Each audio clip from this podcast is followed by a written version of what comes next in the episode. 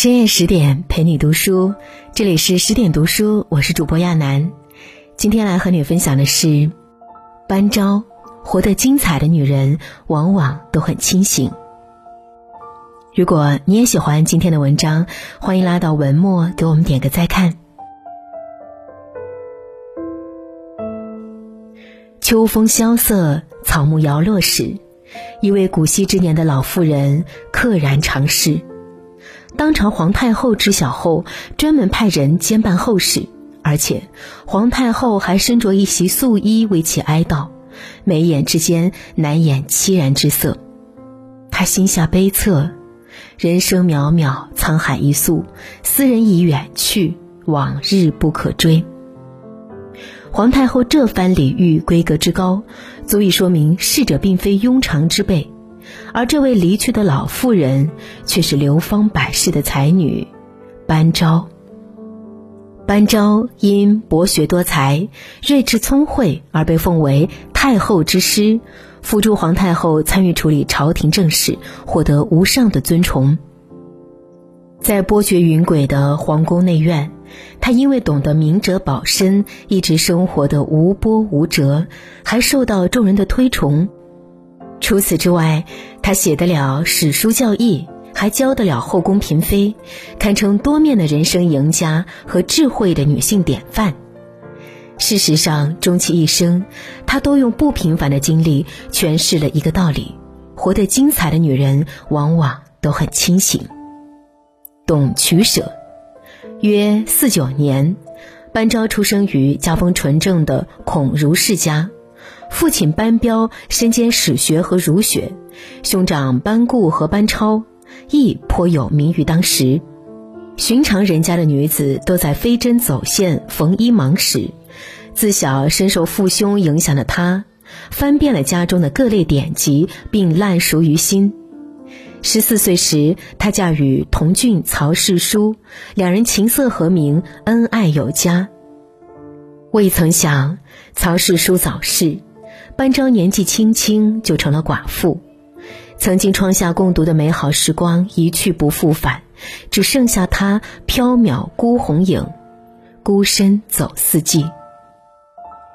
其实，在那个时代，大多数寡妇都会考虑再嫁，以求一处容身之所，享受凡俗之乐。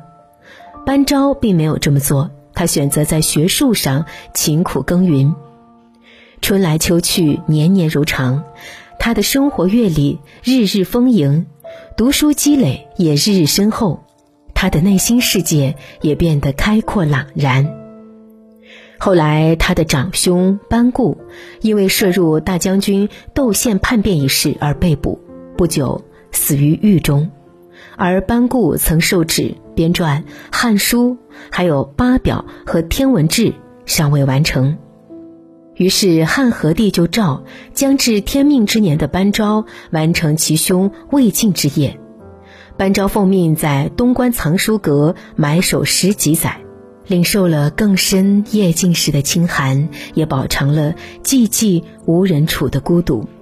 但为了不辱使命，他从来没有介怀过，坚定如他，坐拥书林，批检文献。穷年累月，孜孜不倦，一刻也不曾放松。《汉书》原稿当时已散乱不堪，以至于莫能宗理。班昭不得不花费了大量的时间和精力进行排版、纠错等工作。在浩如烟海的素材资料里，他尽心尽力的整理，细致入微的挑选。酷暑时挥汗如雨，严冬时科墨允毫。终于完成了八表的编写，用才华为世人留下了百年大汉的沧桑印记。待完成八表后，班昭已是心力交瘁，天文志的撰著不得不改由他人来完成。但《汉书》多有古文训诂，措辞深奥，鲜有人懂。为了传承历史，朝廷选派十位才能之士伏于阁下，从朝受读。在宫院小阁内，高才学子们正襟危坐，洗耳恭听。班昭这位德才兼备的女教员落落大方，娓娓道来，俨然一位如林女圣的派头。孟子有言：“鱼我所欲也，熊掌亦我所欲也，二者不可兼得，舍鱼而取熊掌者也。”每个人的人生皆是如此，在面临选择时，很难做到两全其美，只能有所取舍。班昭舍弃了眼前的安稳，耐住了数年的清寂，凭借十足的耐心和顽强的毅力。续补勘定史书，在中国历史中留下了浓墨重彩的一笔。知分寸，一代宗师里有句台词说：“做羹要讲究火候，火候不到，众口难调；火候过了，事情就焦。做人也这样，安火后熬煮出来的粥会更加浓香。知分寸的人做起事来也更加出彩。班昭便是这样的人。”他的哥哥班超投笔从戎，奋身异域，战必胜，攻必取，诛杀匈奴，稳定边陲，广扬汉威，立下了赫赫战功。久居偏远之地长达三十一年，乃至古稀羸弱无力，班昭的境况苦不堪言。鸟飞返故乡兮，虎死必守丘。他归心甚重，却仍被投荒万里。迫不得已时，他辗转托人将奏书带给皇帝，但他目见故土的夙愿却石沉大海。三年过去后，也没有得到应允。听闻此事，班昭助兄心切，不顾皇权威严，以洋洋数言呈上一纸，被人们传为绝世珍品和政治宏论的奏书。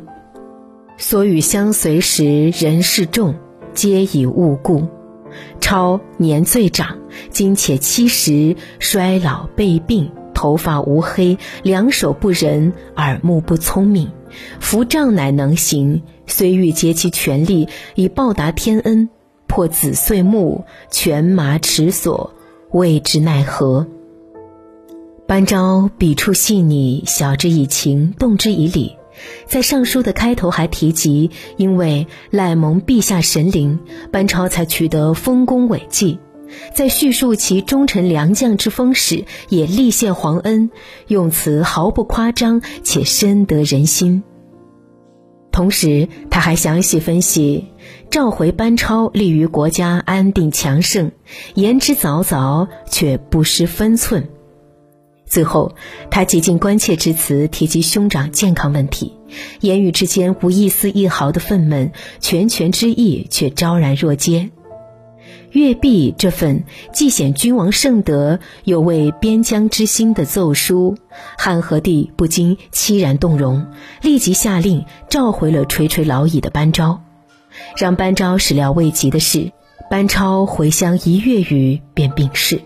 虽已至此，他魂兮魂兮归故里，也算随了心愿。但于班昭而言，手足永绝，骨肉流离。一想色已变，再想，涕泪如。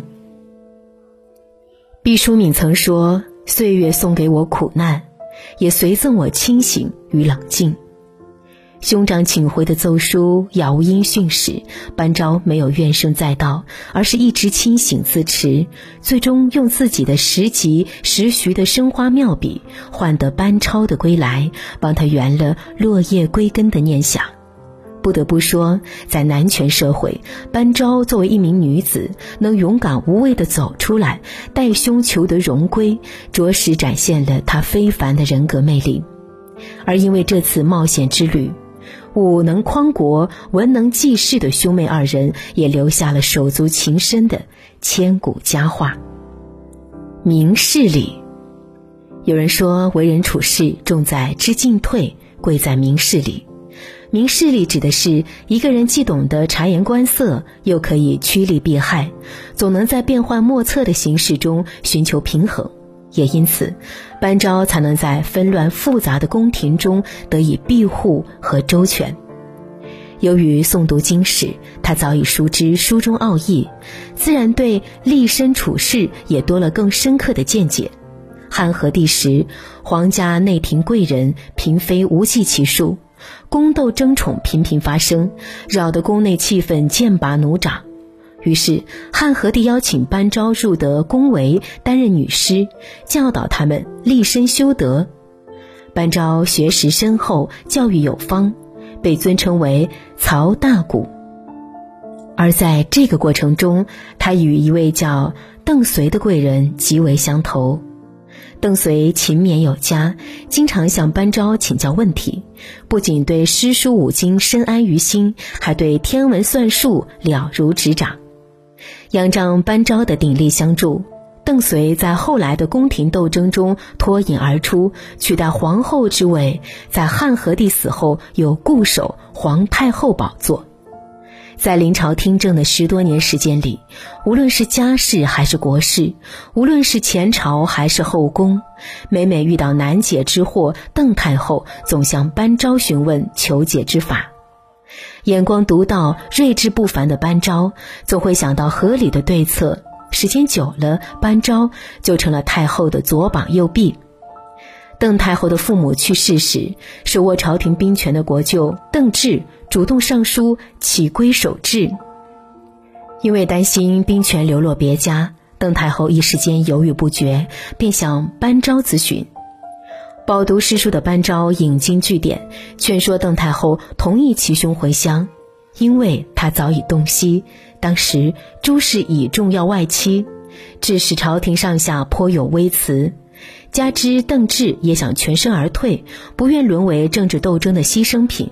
这番心思，通晓人情世故的班昭一清二楚。